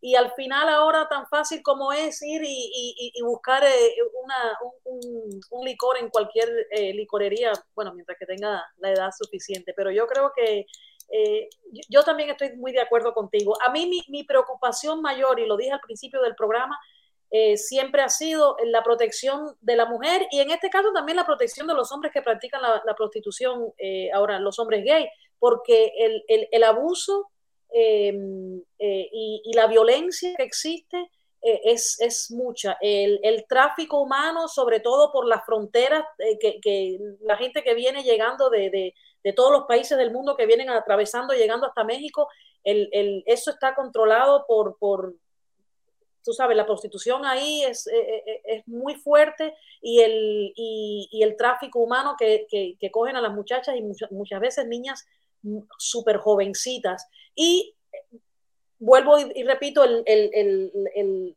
el turismo sexual y esta cuestión donde en la mayoría de los países la desgracia de, ser pobre eh, eh, lleva a muchas muchachas a muy temprana edad a tener que prostituirse con, tú sabes, por necesidad. Entonces, tú sabes, y a lo mejor si hubiera una regulación, eh, creo que, porque tratar el, la pobreza, eso nunca se va a acabar, entonces va a, haber siempre gente pobre, gente muy necesitada, y, por comer, eh, tú sabes, hay mujeres por mantener a sus hijos también tienen que, hacer muchas cosas. No, algo que quería mencionar es cierto, lo que tú estás diciendo, son como los, el lado legal de la prostitución, pero algo que también me gustaría comentar es que, mira, honestamente hay mujeres que, que les gusta el sexo y no hay nada con eso, pueden dedicarse toda su vida porque a lo mejor es el oficio que les gusta y yo no veo por qué sería juzgarlo mal, ¿no? Este, si les gusta este, este tipo de vida o este oficio, como a alguien le gustaría cortar el pelo o hacer ropa, pues ¿por qué no seguir? O sea, ¿por cuál es el problema de seguirlo haciendo? Lo que pasa es que es los tabús de la sociedad. Y por otro lado están las chicas que, por ejemplo, aquí en Estados Unidos, que es muy cara la educación, como sabemos, eh, tener una educación universitaria, a veces acuden a este, a hacer escorts, que no necesariamente siempre terminan relaciones sexuales, o sí, o conseguirse un este, sugar daddy, que les ayude con sus estudios y entonces sacan como algo bueno, ya sea una, una carrera universitaria en una buena escuela o se compran alguna propiedad y empiezan una inversión. Entonces yo digo, ¿por qué no? O sea, ¿por qué no verlo tan natural como un negocio, no? En la universidad, eh, dos compañeras mías de, estudio eh, eran, eh, eran de, Brasil ambas y eran hermanas y ellas se pagaron su carrera eh, haciendo escort y una de ellas creo que trabajaba en un bar eh, bailando, pero bailando con beneficios, ¿no? Y sí, así se pagaron sus carreras. Yo creo que hay grandes diferencias históricas y materiales entre la prostitución, el trabajo sexual y la legalización de la marihuana. ¿sí? Pudiésemos verlo desde un solo punto moral, ¿sí? Vemos un punto moral y bueno, está bien, legalicémoslo y hablamos bien. Pero hay un contexto histórico y material tan grande de por qué algunas mujeres llegan a eso, que es difícil comparar los dos temas. ¿sí? Legalizar la marihuana yo creo que es un problema del individuo, mientras que la legalización o la despenalización de la prostitución creo que es un problema más social, más que, que, que un individuo como tal. Les pongo el caso, por lo menos en la India. El precio del azúcar depende de la cantidad de niñas que se prostituyan en las plantaciones de caña. Entonces, mientras más niñas haya para prostituir en India y ofrecerle ese servicio a los trabajadores, más reduce el costo del azúcar en la India y por ende más barata es nuestro azúcar. ¿sí? Mientras que la marihuana no tiene ningún contexto histórico ni material tan parecido a eso. Entonces, el caso de Colombia, ahorita que entró Pipan y hablaba también Ángelo, la migración por culpa de las políticas en Venezuela, que ha llegado a Colombia y el crecimiento de la prostitución, es muy diferente al problema que tiene Colombia desde hace muchos años con la droga. Es muy difícil atenderlo de esa manera. Y que legalizarlo, despenalizarlo y regularlo quizás no solucione los problemas como tal del individuo, de la mujer y de la niña en este caso. Al igual que los hombres, hay muchos casos. Eh, Cuba debe tener muchos casos sobre eso. Eh, ahorita Latinoamérica tiene muchos casos sobre eso. Hay promotores deportivos que buscan jóvenes, varones, y les pintan villas y castillas sobre que van a ser muy famosos jugando béisbol o fútbol y los que llevan es, como trata de blanca prostituirse en Europa y en Asia. Entonces hay un contexto demasiado grande y hay muchos problemas que, que abarca la prostitución que desconocemos que no nos tocan porque quizás vivimos en un mundo privilegiado, pero que están ahí y que quizás legalizarlo solamente y regularlo no va a solucionar el problema como tal. Bueno, eh, hay una combinación del comentario de Saraí y de Pipan que me ha hecho formularme una nueva pregunta. Quiero que, que discutamos aquí. So, el cerebro tuyo siempre Saraí mencionaba un tema que yo encuentro interesantísimo, la prostitución robótica. Em, estaba diciendo que el, la prostitución robótica, cuando, cuando lleguemos al punto, no estamos ahí, pero estamos cerca. De hecho, ya hay ciertas muñecas y eso que se utilizan, pero no son robots. Cuando llegue ese punto, que contrario a Saraí, yo creo que sí va a reemplazar al humano, si están bien hechos. Eh, aquí, aquí quiero unir los comentarios de Pipan y Saray. Pipan mencionaba que hay un problema moral que está incluso por encima del político con respecto a aceptar la prostitución. Me pregunto si cuando lleguemos a ese punto que menciona Saray, donde eh, tengamos esos robots que estén listos, que parezcan exactamente como un humano, que además se puedan personalizar y, bueno, ya sabes hasta dónde puede llegar la imaginación, ¿habría todavía un problema moral con aceptar la prostitución dado que no son humanos, que son máquinas? Es que el problema moral, o sea, está muy, si para ese tiempo yo, ah, bueno, perdón que me adelante, pero yo creo que si para entonces la religión ya está echada para atrás, o sea, si ya se hizo, las leyes ya se hicieron más seculares, va a tener mucho que ver con eso porque como un poco lo que comentó César, es un asunto este, social. El problema es este, de, origen social, pero yo también siento que tiene que ver mucho con las, con las costumbres, la moralidad que se maneja entonces. Bueno, habría que ver si la religión considera fornicar el, el hecho de, de, que un humano y un robot tengan algún intercambio sexual. Es como, un vibra como usar un vibrador, creo yo. Más sofisticado me refiero que a lo mejor en la religión se maneja como el, eh, ¿cómo sería este? Masturbación. Del, del, de los robots de sexuales. Ah, sí, sí, sí, sí, la prostitución, si llega el momento en que tenemos robots en vez de personas, ¿sería más fácil aceptar la prostitución?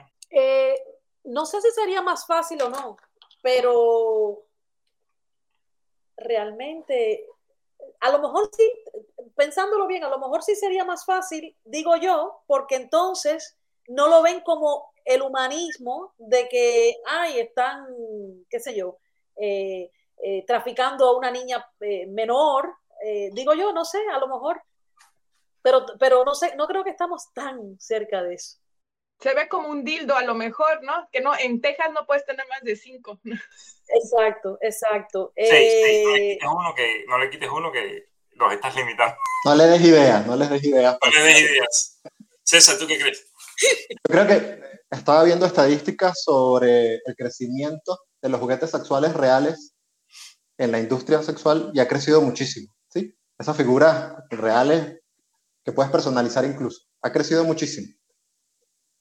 Pero mmm, dudo, dudo que en el mundo en el que estamos viviendo ahorita, en el que cada vez nos separamos más, eso vaya a proliferar. Creo que cada vez va a ser mejor conseguir no la muñeca sexual, que es muy fácil conseguir, o el robot, en el caso que sea mucho más tecnológico, que a la persona. Entonces creo que va a ser más bien algo que se va a cotizar, porque quizás vaya a haber menos o vaya a haber más, pero creo que no va a cambiar. Creo que, que no va a crecer mucho ese negocio. Quizás me equivoco y tengan que invertir. En vez de estar invirtiendo en NFT y en criptomonedas, váyanse por ese camino, invertir inteligencia artificial eh, para trabajadoras sexuales. Quizás ahí está el negocio. Yo apostaría mucho a que sí. Sí, Saray. Ahí, exactamente, eso iba con lo que es esa, porque tú mismo mencionaste que el servicio que más se vende es el de la girlfriend, que girlfriend, ¿no? Que es, este, es un poco más allá del sexo. Entonces, sexo, pues el robot sería un dildo, ¿no? O sea, un, un aparato de nada más para, para masturbación. Y, pero queda la parte del contacto humano. Entonces, quizás hasta que se desarrolle esa inteligencia artificial como la de Her, eh, que puedes aparte hacer una relación eh, inteligente o puedes hacer, eh, hablar de una relación con, al, con la computadora, es que podría ayudar a, a, que se sustituyera, pero no creo nunca que se va a sustituir. El, la, lo primitivo del ser humano va a tardar muchos más años en, desaparecer. Y escuchen este dato que le tengo el gobierno japonés estaba preocupado porque durante la pandemia las trabajadoras sexuales estaban exigiendo que el Estado le diera dinero. ¿Por qué? Porque no estaban pudiendo comer porque la gente no quería tener contacto. Entonces el Estado tenía dos preocupaciones. Uno, hay que ayudar a las trabajadoras sexuales y que el dinero que les llegue les sirva para comer. Y otra es que hay menos personas cada vez teniendo sexo en Japón. Dijeron, o sea, si ustedes no están trabajando, tenemos que darle mucho más dinero, no solo para que puedan comer, sino para que sigan trabajando y evitar los suicidios, evitar el estrés que hay en Japón y todo eso. Entonces, hay una preocupación del Estado japonés en que la gente deje de usar las muñecas y empiece a usar bares de abrazo y la prostitución del trabajo sexual. ¿sí? Que dejen de estar comprando en máquinas expendedoras panties de muchachas y que tengan más relaciones. Es una, una preocupación del Estado. ¿Por qué? Porque eso te va a afectar en el trabajo, eso te va a afectar en la sociedad, te va a afectar en tu casa. Y entonces, dudo que en un momento Igualito les digo, si tienen 500 dólares que les sobran, inviertan en las muñecas. Antes de que muevan el dinero, antes de que muevan el dinero, lo puedes decir porque yo creo que sí. Y, las únicas ocasiones que yo le oro a Dios es pensando en ese día en que lleguen esos robots. Le voy a decir algo, mira, piensen en esto. La, vamos primero por los gustos. Las personas, los humanos tenemos gustos tan diversos y algunos son bien específicos, ¿verdad? Imagínese a alguien que su fantasía es una pelirroja, seis pies, de peso sería bastante, con, con, características muy específicas, para no poner en los detalles. ¿Cuáles son las posibilidades de encontrar a una persona así en el lugar donde vive esa, esa otra persona? Y si encuentra una y no le corresponde, ¿cuáles son las posibilidades de encontrar otra? Sin embargo, un robot podría mandarlo a hacer exactamente como quiere. Y aquí me voy a meter en un tema un poco más complicado, pero no lo vamos a discutir porque quizás en otro podcast. Pero la, las personas que tienen fantasías con actrices o actores. Con actrices. Va, vamos a ir a un caso más extremo. Y de nuevo, no quiero discutir esto. Con, con niños, vamos a decir con niños, ¿verdad? Que es una de las cosas bueno. bien delicadas que, que, puede ir hasta la cárcel a una persona por, bueno, habría que ver si moralmente o, o, psicológicamente causa algún daño que haya un robot que satisfaga esa necesidad. Habría que ver si eh, un robot contra un humano, en el aspecto del carácter, de, que un humano no siempre está igual y el robot sí siempre puede estar igual, eh, que el humano no siempre está disponible y el robot sí. Es decir, hay, una cantidad de cosas que se, que se pueden resolver teniendo una máquina se dice que las máquinas pueden hacer casi todo mejor que nosotros. Yo digo que, que, mientras más pase el tiempo, más cosas pueden hacer mejor que nosotros. Yo creo que eventualmente esa va a ser una de las cosas que van a hacer mejor que nosotros. Bueno, aquí les pongo un ejemplo de película. En Blade Runner 2049, el protagonista se enamora de un robot sexual, que es uno de los productos más vendidos en la película, y es súper famoso. Uno de los productos que más se vende en, en la película es ese. Y él el protagonista se enamora de, esa, de ese juguete sexual virtual, hasta le compra un cuerpo físico. Entonces, para allá vamos. La ciencia ficción es... Fabrica robots. Leandro, Leandro nos acaba de decir, Henry, di la verdad, fabrica robots sexuales, no, jaja. Estoy falta de material con esto del virus, Leandro. Además, tendremos que fabricar uno para cada quien, para que sea parejo la cosa. Bueno, les voy, Exacto, a claro. les voy a dar el chat el nombre de una serie que yo y Sarai vimos. Se llama Humans. Se las recomiendo, muy buena. Tiene que ver con eso mismo. Eh, el tiempo donde los robots se llegan a... Una de las muchas tareas que pueden hacer es, tienen un modo que se pone en modo sexual. Y bueno, está muy interesante la serie, no quiero contarles nada. Ahí está el título, pues sí, cada vez Hola, que ¿Cómo se llama? Humans. Yo, yo creo que sí, o sea, de, definitivamente ayudarían muchísimo en el asunto de, de, la prostitución. Que desaparezca, no, quizás baja un 90%, 85%, porque si ahora con los celulares ya también se han este, ayudado a que la gente se contacte más y haga nuevas relaciones. Antes era un problema, ¿no? Te tenías que casar con la primera con tu vecino o con tus compañeros de escuela, porque pues no tenías más forma de hacer contacto con más gente, y aunque viajaras, pues no pero ahora ya me, por medio del, de, del, Internet ya se conectó todo el mundo. Entonces, si los teléfonos están resolviendo esas necesidades, mucha gente tiene eh, relaciones platónicas solamente vía telefónica, o sea, por mensaje, ¿no? Entonces, um, que sí, sí, los robots definitivamente van a ayudar, pero e, e, insisto, que desaparezca, no, no veo o sea, siempre creo que va a seguir existiendo mientras el humano siga teniendo sus necesidades este, mientras no evolucionemos eh, físicamente o mentalmente. Si alguna vez han pedido el servicio con una prostituta o han ido o quizás han trabajado. Alguna vez lo han hecho. Fíjate que, fíjate que para serte honesto, yo he estado en Las Vegas cuatro veces y eh, yo voy ahí al CES, al, al evento de, de tecnología, que me encanta.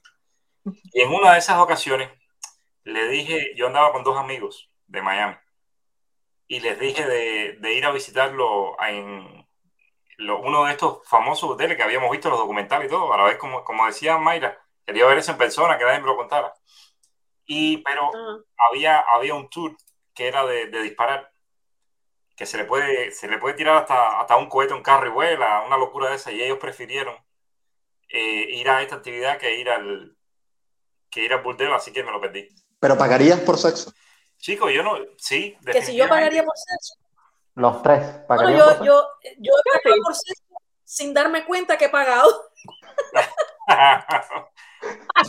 Es mejor consciente entonces. Oye, oye, oye. En, el, en, mi primer matrimonio perdí la mitad de mis bienes. Pues ah, ah, ahora, ahora me pusieron a pensar. No, matrimonio, no, no duró nada, pero bueno, sin darme cuenta pagué por sexo. No sabía que estaba pagando, pero sí.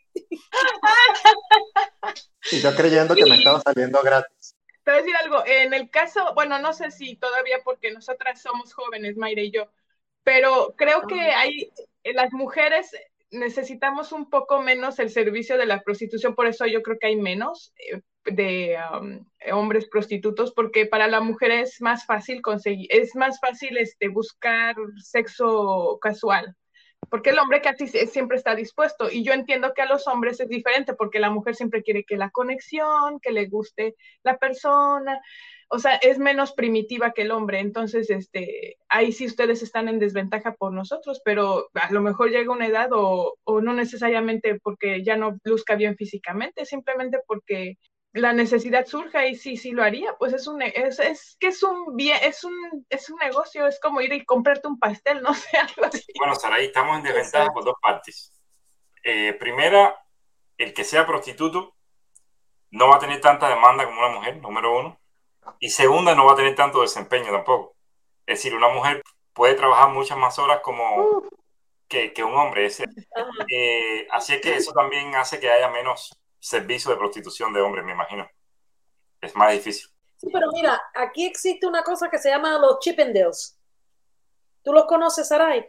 Y toda mujer que antes de casarse, eh, normalmente eh, el bridal shower, ¿cómo que se dice? La despedida soltera es en un lugar de estos de donde están los Chippendales y unos hombres muy bien dotados.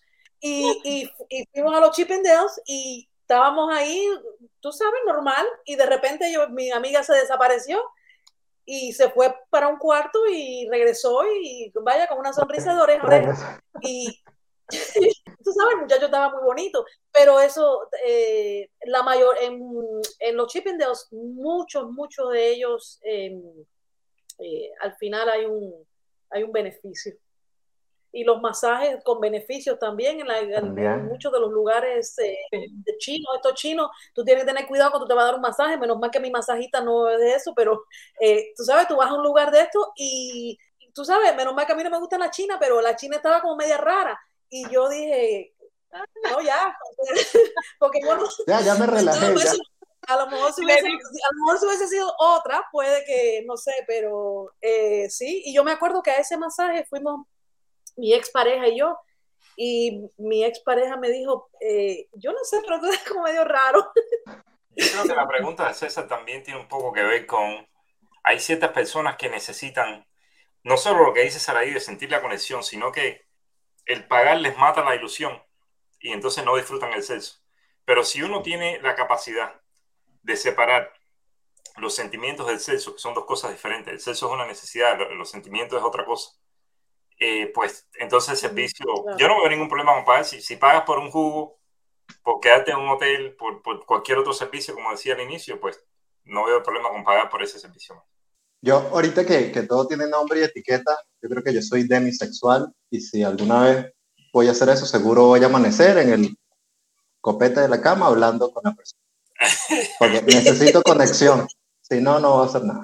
Entonces voy a pagar por hablar seguramente. No, pagas doble, una por hablar y la otra ya. Ah, después que la conozca, después que la conozca, entonces sí. Bueno, eh, César, vamos a llevarlo un poquito más allá. Y aquí ya sí, probablemente se acabe el podcast. No, no están obligados a responder.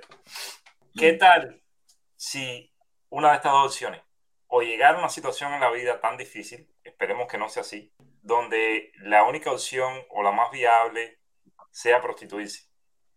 ¿Lo harían? Número uno. Dos, si aunque no llegue a esa situación, si hay una oportunidad donde usted puede hacer una cantidad de dinero, como esta eh, actriz que le puse aquí el enlace del documental, que hizo 1.2 millones trabajando en eso. ¿Sería eso una opción? ¿Lo considerarían siquiera? ¿O es algo que, ni por la mente les pasaría? Como la de Demi Moore, ¿no? La película viejísima de Demi Moore, Propuesta Indecorosa, se llamaba en español, no sé cómo se bueno, llamaba. Es un sí.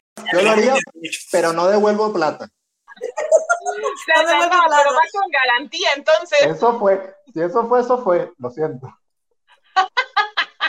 Vaya, dinos. Eh, ay, ¿sabes que yo no, yo, yo no he pensado en eso? A mí me gusta el sexo, pero no sé, no sé, no sé si... Bueno, piénsalo. No sé si lo haría.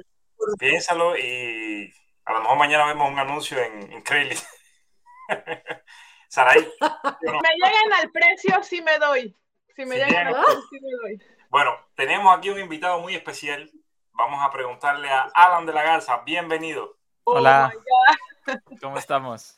Alan, tú estás muy chiquito para escuchar esto. No, no, no. Alan, digo... este, no es, el clásico respetuoso podcast o video de los que tú haces. Esto aquí es un todos contra todos. ¿Todos contra todos sin albur? No, no, no. Contra todos, todas las ideas. ah, ok. Ok, ok. Ya hay que saber las reglas del juego, si no. Claro, claro. Entonces, bueno. Eh, no sé exactamente en qué están, pero alcancé a escuchar dos, tres cositas. Yo creo que la prostitución es algo muy bueno, siempre y cuando eh, haya leyes que, regulen eh, los derechos de, cada trabajador que decida dedicarse a eso, ¿no? Así se evitan muchos problemas de, de que haya gente manejando personas en contra de su voluntad, eh, cosas así, ¿no? Si se regula tanto, tanto el tema, no, obviamente esto no estamos hablando ahorita, pero el tema de las, de las drogas y, del, y de la prostitución, mucho del, del, mercado negro que hay ahí eh, por, por todos lados se, se puede terminar. No, eh, bueno, yo considero que es algo, es algo bueno y es algo que, que cualquiera tiene el derecho a hacer siempre y cuando no esté obligado a hacerlo. No, yo conozco personas, yo conozco al menos dos personas que tienen sexo regularmente con tipos que le gustan eh, y simplemente me dicen, no, a mí me gusta un tipo y yo me acuesto con él.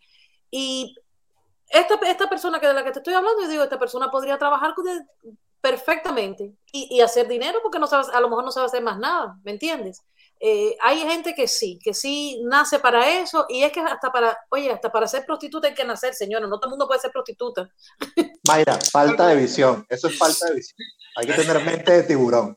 Pero pues también puede que haya alguien que lo haga por, por mero gusto, ¿no? O sea, no, que, no me interesa dedicarme a esto, pero lo hago porque lo disfruto, y ya, ¿no? También. Bueno, si lo disfrutas... Si te, van a pagar por algo que te pues gusta hacer, ¿por qué no monetizar de eso? Pero, ¿sabes qué pienso yo? Que en algunas ocasiones cuando una, cuando un, cuando un hobby lo vuelves un trabajo, ya no, ya no es hobby. O sea, ya dejas de disfrutarlo como tal. Entonces, no sé, digo yo, por ejemplo, no, no sé, a lo mejor estoy mal, pero. pasas mucho tiempo haciendo. Sí. O sea, que la tienes que hacer ya porque necesitas trabajar. Eh, yo creo que se vuelve, o sea, le quitas como. Depende, ¿no? Yo depende de cada quien. Me sonó como el chiste del ginecólogo, ¿no? Que él trabaja donde otros tienen diversión. Exactamente. Bueno, les tengo, les tengo una propuesta. Les tengo una propuesta. Somos cinco ahora mismo. ¿Cuáles serían cinco cosas? Vamos a ver si llegan a cinco.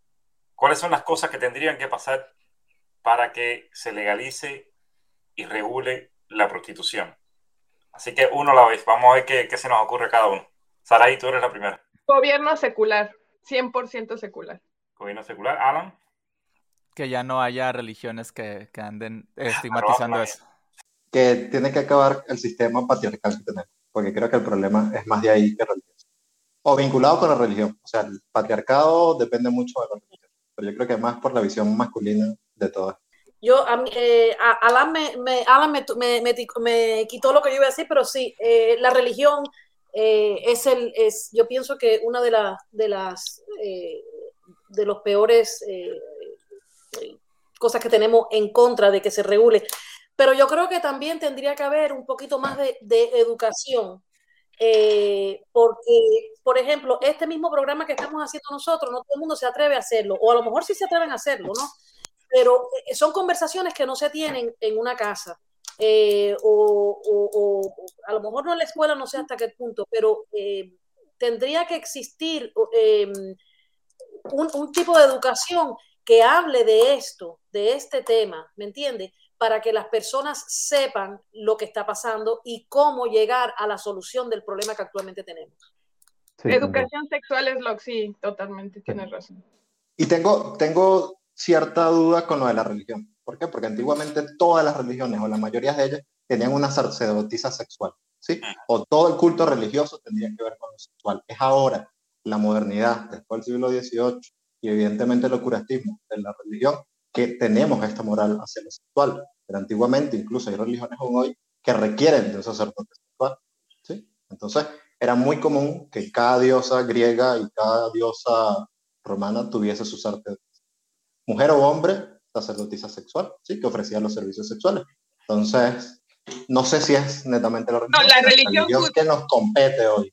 La, religión judío-cristiana es la que no lo permitía, o sea, en los diez, en, no en los diez mandamientos, en los mandamientos adicionales este, este, prohibía la prostitución y luego Jesús también la vez que la prohibió, o no sé, algo así. Yo creo que también otra cosa que tiene que suceder es que, y esto es parte de, de la educación, es parte de un poco de lo que han dicho cada uno. El humano tiene que superarse. El humano tiene que, que, seguir superándose, porque eso vamos muy bien por ese camino. Tiene que romper los esquemas que hay eh, los esquemas sociales que haya, como es el mismo esquema de, por ejemplo, de que en una familia tiene que ser un papá, una mamá y un niño, no pueden haber dos mamás o cualquier otra combinación, o dos madres. Y creo que esos esquemas, sí, dos madres, no dos mamás. Ah, eh, creo que esos esquemas hay que irlos rompiendo en todos los sentidos. Es decir, no, no hay por qué ver que el sexo tiene que ser solamente entre dos personas que se aman. Eso, eso nos lo ha enseñado Disney y lo siguen repitiendo la gente por ahí el sexo es una necesidad y cuando tú, si, si, te comes un plato de frijoles, tú no tienes que amar los frijoles. Si amas los frijoles, bueno, genial. Pero aún si lo amas, no te quieres comer los frijoles todos los días. A lo mejor quieres comer garbanzo o otra cosa. Yo creo que estamos condicionados a, a, a, la monogamia, pero, o sea, no, o sea, es una cuestión de decisión, ¿no? Y yo soy monógamo, o sea, no me puedo quejar tampoco mucho de eso. A lo que voy es, es, es, que al fin y al cabo estamos condicionados, lo que decimos, lo que hacemos, cómo nos comportamos con, con todo esto, ¿no? Y, pero al menos yo no veo mal, yo no veo mal ver a alguna pareja, por ejemplo, que estén abiertos a tener relaciones con otras personas, porque yo sé que nuestra naturaleza no es de una sola persona, o sea, para estar con una sola persona toda la vida.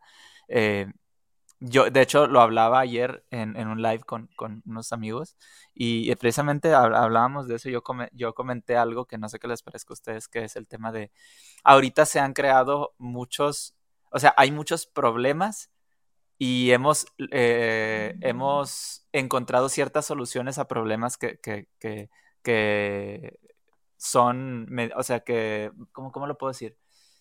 Que nosotros nos hemos buscado eh, con respecto al tema de la monogamia. Por ejemplo, de que terapia de pareja, ¿por qué estamos haciendo esto los dos y por qué estamos... O sea, este tipo de cosas porque tenemos que a fuerza eh, pensar en que nos tenemos que quedar con esa persona o si no es esta, pues tiene que ser otra, pero una sola porque está mal, porque esta, mi pareja está viendo a otras personas o ya no se siente segura conmigo o ya no siente la atracción o yo ya no siento ese amor que sentía por esa... Es que dices, es que se puede amar a una persona, pero amar a una persona y estar con ella está bien, pero el tener deseos es otra cosa totalmente distinta. Puedes tener deseos hacia ella y hacia otras personas, o hacia él y hacia otras personas. Entonces, te digo, yo, yo no estoy mucho para dar ese tipo de consejos. Te digo, yo soy monógamo, tengo un, un acuerdo con mi pareja, ella y yo, pero eh, no veo ningún problema con que alguien lo haga de alguna manera, que, o sea, de, de esa manera abierta y a mí se me hace totalmente espectacular, o sea, súper. Angelo nos acaba de decir que Disney le enseñó que para tener casa tenía que prostituirse con siete enanos. Pues, ¿qué estás esperando, brother? Es que, es que de, lo que, de lo que comentaste, Alan, eh, es que, a ver, la prostitución no está peleada con la monogamia, o sea, precisamente el punto es ese, que tú puedes tener una relación monógama, o sea, no quieren una, un poliamor necesariamente la pareja, pero sí necesitan esa diversidad sexual. Entonces ahí es donde la prostitución legalizada puede incluso ayudar a la pareja, porque sí ha ayudado a parejas este, a, a tener una mejor relación, porque solamente es sexo, no hay, no hay una conexión, no necesitan una tercera conexión emocional. Sí, no, yo digo, porque me salí ahorita y lo, lo, estaba escuchando acerca de eso, dije, bueno, voy a opinar de ese punto específico, pero no tenía el contexto. Eh, pero bueno. Ah, no, no, no, no, o sea, yo lo traigo ahorita, pero no, no había, no había platicado de la, bueno, las relaciones no, no. de poliamor se platicaron la semana pasada, pero no, de lo que tú ahorita mencionas de la monogamia, no nos había tocado eh, que está, cómo está relacionado con la prostitución. Pero ah, solamente me, a, adicional a lo que tú ya dijiste, yo quería a, este, sí. decir que a lo mejor la prostitución incluso funciona para, ha, ha funcionado, porque sí ha funcionado a, para parejas monógamas, de hecho. César, ¿tú ibas a decir algo? Eh, que si ya vamos a terminar para darles dos recomendaciones. Una recomendación es una serie que se llama The Girlfriend Experience, así como el, el servicio que ofrece. Es una muy buena serie y narra el proceso de cómo esa persona, creo que es basada en hechos reales, esa persona llegó de ser una muchacha normal que estudiaba a convertirse en una de las scores más grandes de Estados Unidos. Y el otro es Historia de la Sexualidad de Foucault, es un libro cortico, pero muy bueno, y nos puede llegar a dar cierta noción de lo que es el poder y la sexualidad y cómo están vinculados. Incluso le traía una cita sobre eso, que Foucault dice que el sexo no es cosa que solo se juzgue, es cosa que se administra. Y lo que estamos buscando ahorita es evitar esa mala administración que tenemos en la sociedad de cómo adquirimos el sexo y cómo se maneja el sexo y quizás darle más poder a esas personas que ejercen su sexo. Iba a comentar la serie de HBO que apenas sacó eh, sobre las, las, formas de amar y precisamente tiene, este, bueno, la, la, mujer que hace la, esta serie este, va por los continentes y entonces eh, eh, hacen como un resumen de cómo en cada cultura se ama, bueno, eh, las principales, ¿no? Que son la oeste, la cultura oeste, este y este. Y, y, obviamente en cada programa toca el tema de la prostitución según el área, cómo se, porque es pues parte de la, o sea, se cuenta como parte de las relaciones amorosas, ¿no?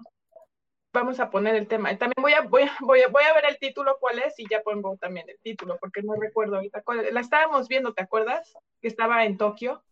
Bueno, lo que eh, si estamos en, en, algo de acuerdo todos es que hay que eliminar que la, prostitu la, prostitución o alguien venda sexo forzado por alguien más, que se dañe a una tercera persona, que no haya protección, que, corra peligro la vida de alguna persona. Todas esas son las cosas que hay que eliminar y son precisamente las cosas que se mencionan cuando se habla mal de la prostitución, sin tomar en cuenta que esas son cosas que no necesariamente tienen que estar alrededor de la prostitución. Y eso lo ha demostrado el, cuando se, se eh, despenaliza y se regula, como es el caso del estado de Nevada, eh, la prostitución y pues todas las cosas funcionan evitando eso, esos males que vienen generalmente asociados con la prostitución. Exactamente. Bueno, ahí tenemos el, eh, el libro La historia de la sexualidad y la otra es The Girlfriend Experience. Así que se los recomendamos. Eh, bueno, Henry, esto ha sido, la verdad que como todos los podcasts que tenemos, eh, los temas tabú, que son sumamente interesantes. Eh, primero que nada, César, muchísimas gracias por haber participado. Eh, Alan también, eh, Saray, se nos olvidó eh, Pipa, Pipa, ¿no? Pipa, sí. Pipa. Eh, nada, muchas gracias. Eh, Leo nunca se pudo comunicar, pero eh, y Ángelo también. Esto, nada, yo creo que estos temas son sumamente eh, importantes. Yo creo que, que, debemos de seguir haciendo programas así. Eh, a todos los que nos están viendo y los que nos están escuchando, síganos en las redes sociales, en la página web de nosotros, eh, trucoholic.online. Eh, van a ver eh, todos los programas que vamos, los, los podcasts que vamos a, a, a, a tratar. Síganos, síganos en Instagram y en, y, en, y en, TikTok y en Facebook, en todas las redes sociales estamos, en todas las plataformas. Si van a la eh, página web que está ahí el enlace, van a poder ver la, la programación completa de todos los podcasts. Exacto. Esto, nada, para mí, para mí la verdad es que estos temas me encantan. Eh, yo te dije cuando empezamos a hablar, eh, Henry, que yo quería tocar aquí todos los temas que son tabú, lo que la gente no quiere hablar.